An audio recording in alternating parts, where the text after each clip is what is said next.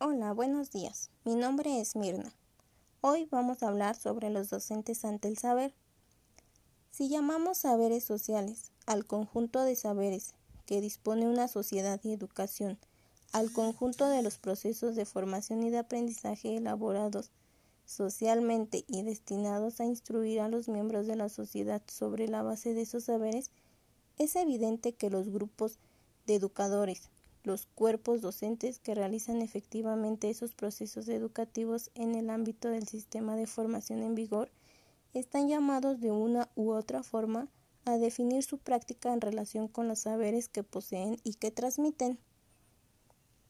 Si bien sabemos los saberes docentes, entre tanto, la relación de los docentes con los saberes no se reduce a una función de transmisión con los conocimientos, su práctica integra distintos saberes, con los que el cuerpo docente mantiene diferentes relaciones. Si bien sabemos, eh, un profesor es ante todo una persona que sabe algo y pues cuya función consiste en transmitir ese saber a otros, a otras personas, en este caso a los alumnos. Aunque sus saberes ocupan eh, una posición estratégica entre saberes sociales, el cuerpo docente está devaluado en relación con los saberes que poseen y que transmiten con los alumnos.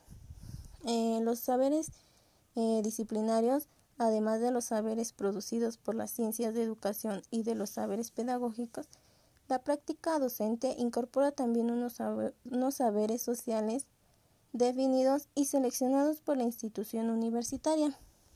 Eh, los saberes curriculares a lo largo de sus estudios, los educadores deben apropiarse también de unos saberes que podemos llamar curriculares, que corresponden con los discursos, objetivos, contenidos y métodos a partir de los cuales la institución escolar categoriza y presenta los saberes sociales que ella misma define.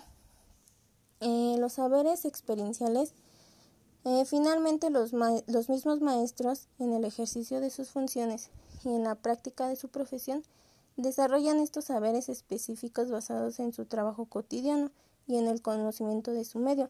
Eh, esto lo desarrollan a lo largo de su experiencia que llevan eh, ante, una, ante una primaria.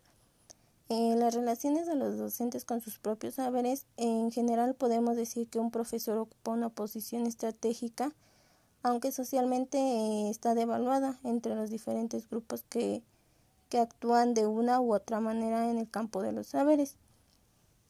Mm, de hecho, los saberes de, la formación profesional, eh, los disciplinarios y los curriculares de los maestros parece siempre más o menos de segunda mano.